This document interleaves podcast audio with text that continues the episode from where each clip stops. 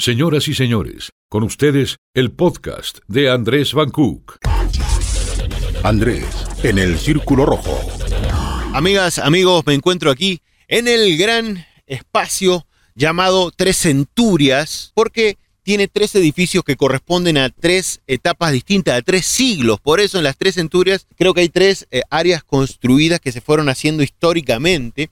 Aquí entre medio de talleres de locomotoras, entre eh, locomotoras demo, como quien dice, y también tenemos locomotoras reales que están en exposición en Aguas Calientes. Nada más ni nada menos me encuentro el día de hoy con Iván Sánchez Nájera, el presidente del PRD, el nuevo y flamante presidente del PRD, un partido que ha estado entre tumbo y tumbo sobreviviendo en esta nueva etapa política de México. Pero para comenzar me quiero basar en una pregunta sencilla.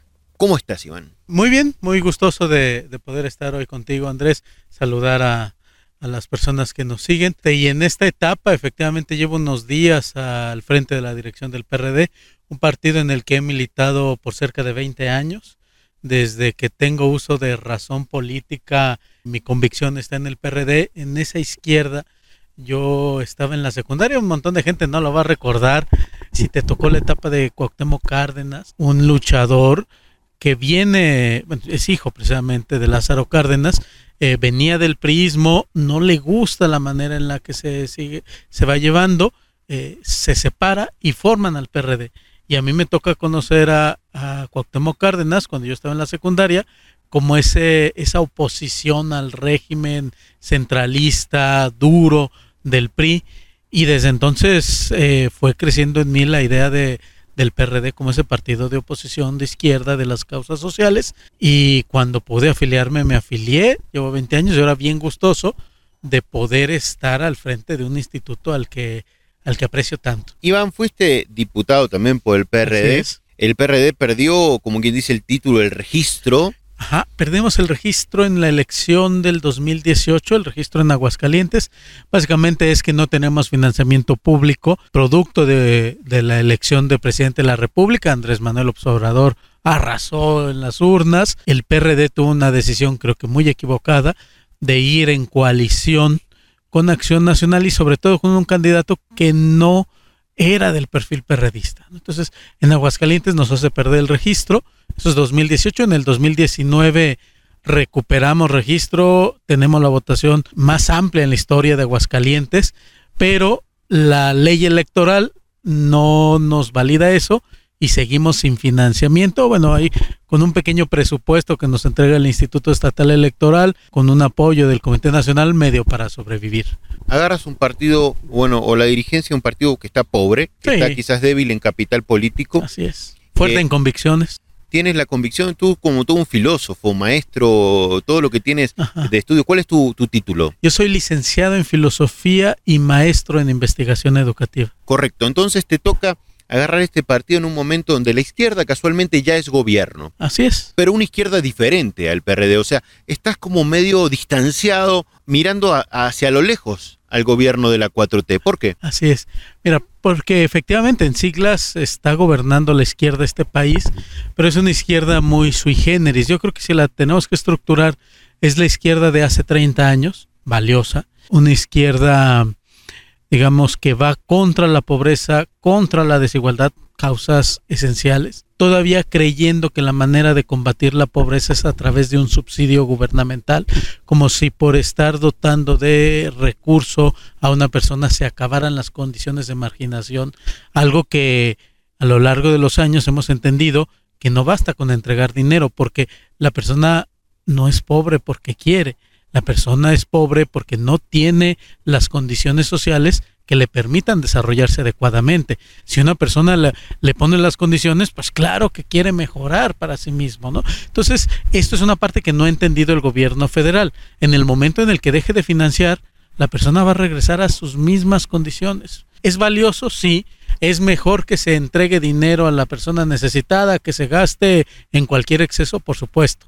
¿Es lo ideal? No. Y ahí es donde nosotros eh, creo que abanderamos la verdadera izquierda, una izquierda que ha venido madurando, una izquierda que entiende que además de la pobreza, de la desigualdad, tenemos un asunto de derechos civiles, de garantías individuales, de libertad para ser quien deseemos y que la ley nos respete y nos dé el mismo valor a todas las personas y por eso es esta confrontación, digamos, entre quién sí es izquierda y quién no. Yo diría Andrés Manuel López Obrador es una izquierda muy curiosa, una izquierda... ¿Izquierda curiosa? Una izquierda cristiana de hace 30 años que, que, gobierna actualmente el país. Entonces, sí es una izquierda muy sui generis. En contraste, el proyecto del PRD ya sería una izquierda que ha aprendido a renovarse, que le habla a las nuevas libertades, a los nuevos derechos, esto que se entiende como derechos humanos de cuarta generación y que creo que ha entendido más cómo es la realidad y cómo estamos viviendo en nuestro México,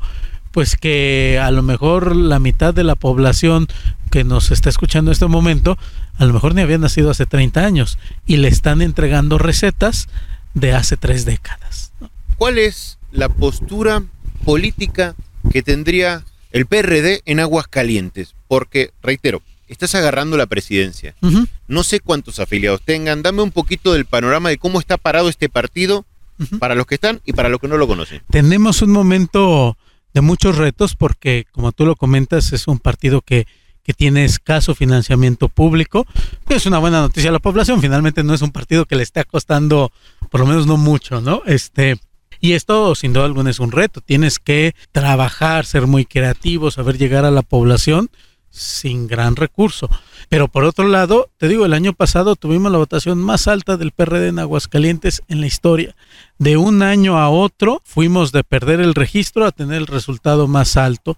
Estamos gobernando el municipio de Pabellón de Arteaga, tenemos representantes ante los cabildos, tenemos representante en el Congreso del Estado y entonces tenemos este gran reto. Sabemos que hay una cantidad muy significativa de la población que está viendo de manera interesante al PRD, yo no quiero ostentar que eso sea un voto duro. Si no lo sabemos convencer, si no le entregamos razones para apoyarnos, pues irá a apoyar a alguien más. Pero es ese reto, tenemos que conservar e incrementar. Venimos también de un proceso de reafiliación. La gente que dice yo pertenezco al PRD tuvo que bajar, descargar una aplicación, afiliarse a través de su teléfono de manera voluntaria. Es decir, hubo muchos filtros y tenemos un, un padrón en Aguascalientes de 5.700 personas que están convencidas, eh, muy nuevas, que se acaban de afiliar hace pocos meses, están convencidas de que somos la opción para Aguascalientes. ¿Estás convencido de que esos 5.000 y pocos afiliados pueden ser la diferencia entre ganar una gobernatura o ganar una alcaldía? Así que me imagino que ya estás con la mirada sí, claro. en la, ¿cómo se le llama? Coalición. Militancia. Ah, en coalición. Fíjate que hay una intención nacional de muchos partidos políticos, eh, buscados sobre todo por Acción Nacional, por el PAN, de coaligarse y de hacer un frente común contra Morena. Tiene una razón, decir, unámonos para que ya no tengan la mayoría legislativa.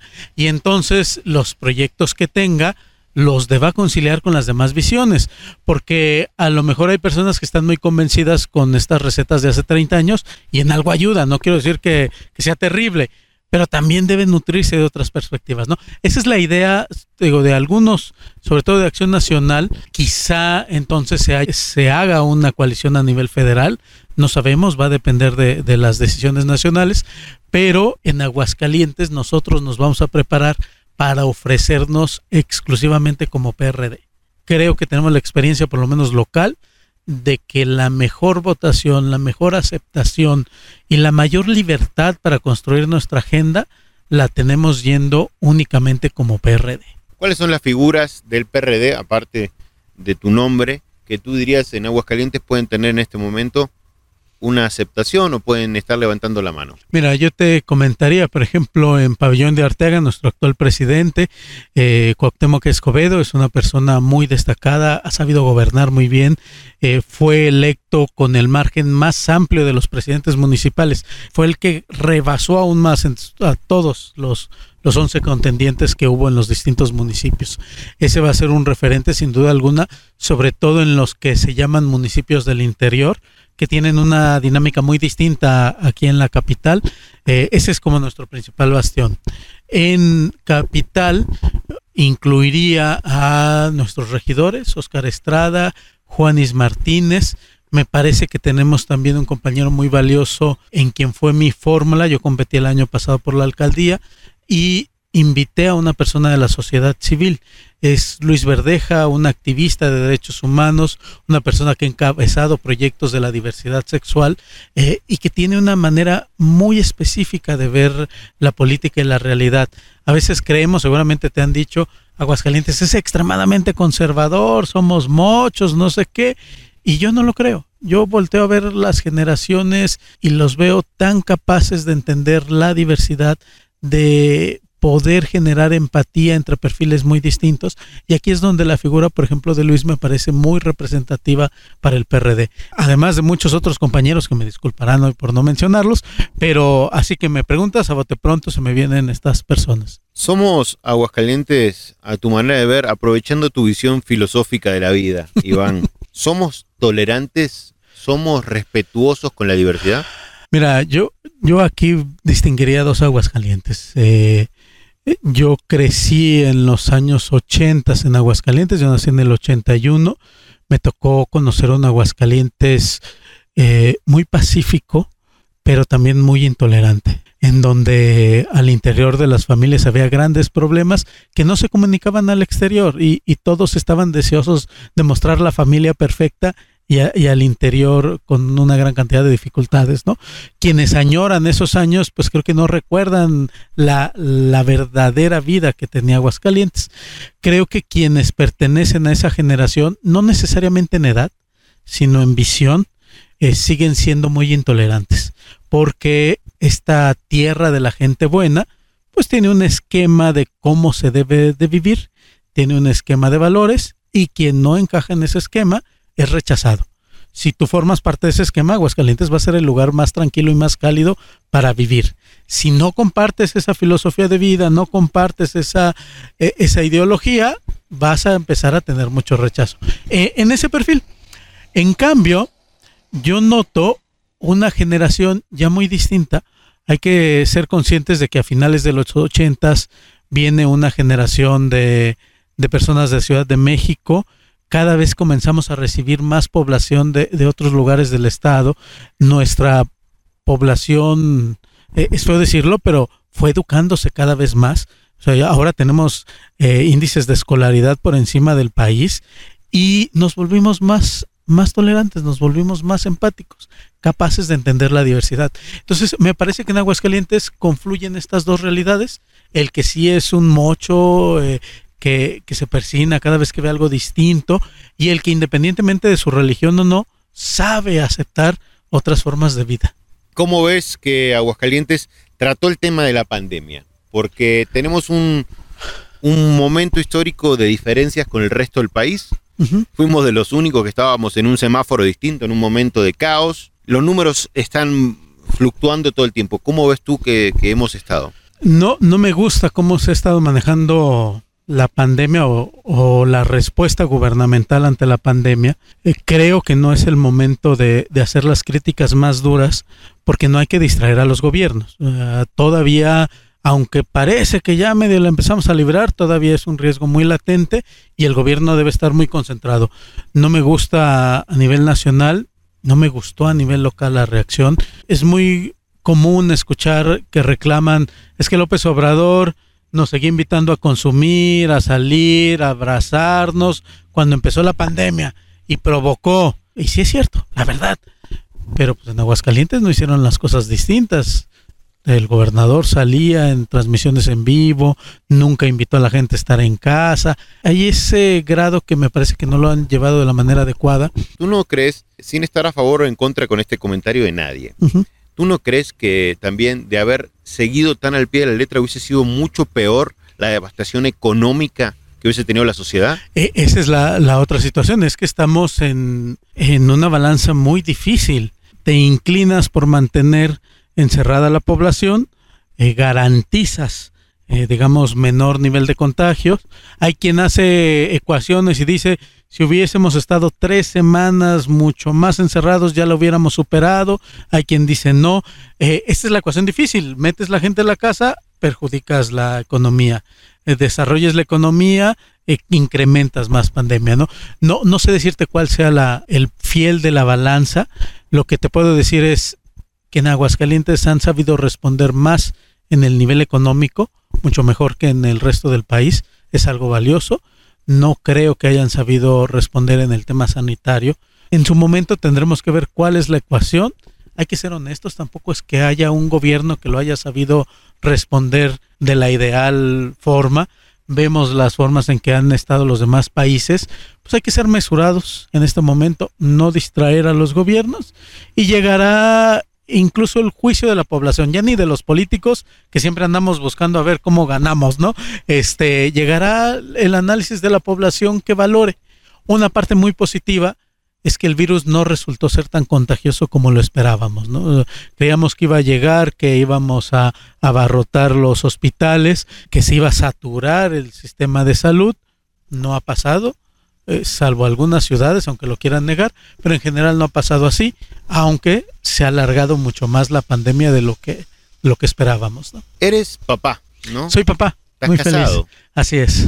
Compones un núcleo, un núcleo de familia convencional, digamos. Sí, O no sé cuál sería el nombre. sí, la tradicional, la tradicional. típica. ¿Cómo ve el PRD el tema de las de todo el, el movimiento mundial que hay sobre la diversidad? ¿Cómo lo cómo lo tratan? lo buscamos, digamos, fomentar el valor del respeto, de, de la tolerancia, eh, de la empatía.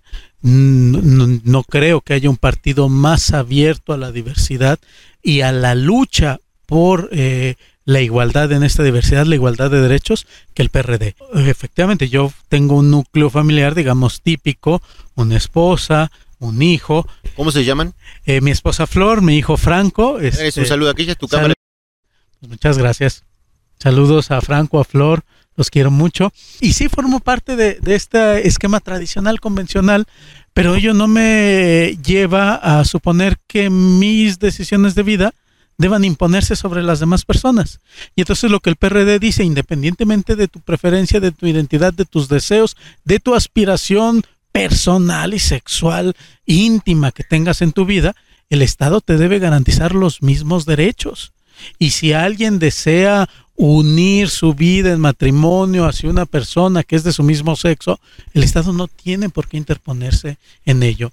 Son dos personas adultas que están decidiendo unir su vida en un plazo y en un proyecto de vida, pero también civil, también legislativo, también de seguridad social y un montón de, de atribuciones que se han ido construyendo en una dinámica hombre-mujer que cuando es hombre-hombre, que cuando es mujer-mujer, no se lo tenemos por qué negar.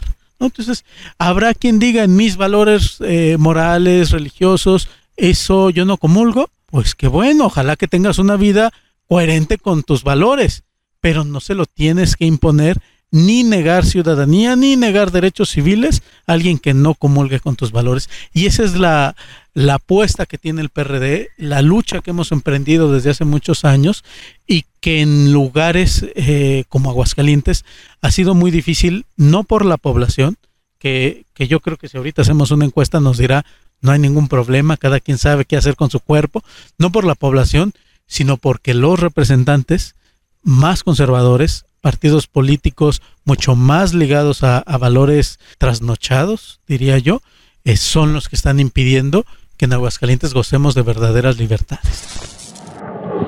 Rápidamente, Iván, ¿qué te parece o cómo ves el panorama para las próximas elecciones, 2021, en Aguascalientes? Rápidamente una fotografía que de, de- de tu proyección. En cuanto a resultados, ¿cómo va a estar? ¿Cómo lo ves? ¿Cómo lo visualizas? ¿Cómo lo sientes? Mira, eh, va a haber una votación importante de, de Morena, trae todavía eh, un hándicap importante con López Obrador, no creo que le sea suficiente. Aguascalientes, los estados del Bajío, del norte, cada vez están más decepcionados de, de la forma en la que se está gobernando, esto en la dinámica nacional. Entonces tenemos tres distritos federales que se van a ir sobre esta lógica y seguramente tendremos resultados distintos. Yo te diría, por ejemplo, la apuesta principal del PRD es a ganar el Distrito Federal 1 con municipios del interior, con eh, personas que saben cómo gobierna la izquierda en Aguascalientes. En la capital a lo mejor tienen muy lejano ese gobierno, en, los, en el interior ya saben. A nivel local se va a jugar bajo otra dinámica, ya no es la dinámica nacional, sino que tanto comprendemos o no las necesidades de nuestro Estado, un Estado en desarrollo, moderno, con servicios, pero injusto, desigual, sin las mismas libertades, que no ha sabido leer que tenemos ya otras necesidades, energías renovables, medio ambiente. Eh, esa es la, forma en la que se va a ir jugando. Entonces, eh, algunas alcaldías, nuevamente, pues corresponderán a Acción Nacional, que tiene un, un gobierno, digamos, muy fuerte, muy sólido. Otros los irán perdiendo. Eh, ahí yo creo que el PRD ganará Pabellón de Arteaga daremos al menos en otro municipio eh, el resultado y algunos distritos en la capital les podremos dar esa sorpresa. Última pregunta y no menos importante para Iván. Algo que me haya faltado preguntarte o que te haya gustado que te pregunte. Mira, que me haya gustado desde mi familia es algo que no suelo platicar este, porque lo considero muy personal y que al final no debería medir, no nos deberían medir por el tipo de familia que tenemos, es una decisión individual, pero es muy padre poder hablar de eso. Eh, a veces quienes estamos en la política nos consideramos como que debemos guardar una separación, o por lo menos yo así a veces la he vivido, decir esta es eh, mi familia o esta es mi forma de vida eh, y es independiente al trabajo. Y no es cierto pues la verdad es que influye un montón. Si estoy a gusto en casa, mi trabajo se desarrolla mejor y ha sido muy padre. Fíjate, es algo que, creo que nadie me había preguntado, que, nunca lo había platicado aquí y, fue muy bonito recordar a, mi familia en una entrevista. ¿Y algo que te haya gustado que te pregunte? Pues eso precisamente, la diversidad también es, va a ser uno de los valores más importantes que vayamos involucrando en la sociedad de Aguascalientes y es tiempo de exigirle a los políticos incluso que se definan. Yo he tenido muchas confrontaciones con, con algunos políticos por lo conservadores que son. Yo hasta les he acusado, ustedes legislan con el rosario en la mano, pero si algo les tengo que reconocer es que al menos muestran cuáles son sus creencias, cuáles son sus valores. No estoy de acuerdo, no se los deben imponer a la población, pero mínimo se muestran. Y la mayoría prefiere no, no definirse porque anda temiendo que el que dirán, el si pierdo uno u otro, y algo que la gente nos debe exigir y que bueno que sacas estos temas es dime cómo piensas, ya sabré yo cómo juzgar, pero quiero saber cuál es tu pensamiento, tus valores, tu identidad sobre tal tema, ¿no? Y es muy padre que, que lo llevemos a ese plan. Esta es la idea de la entrevista.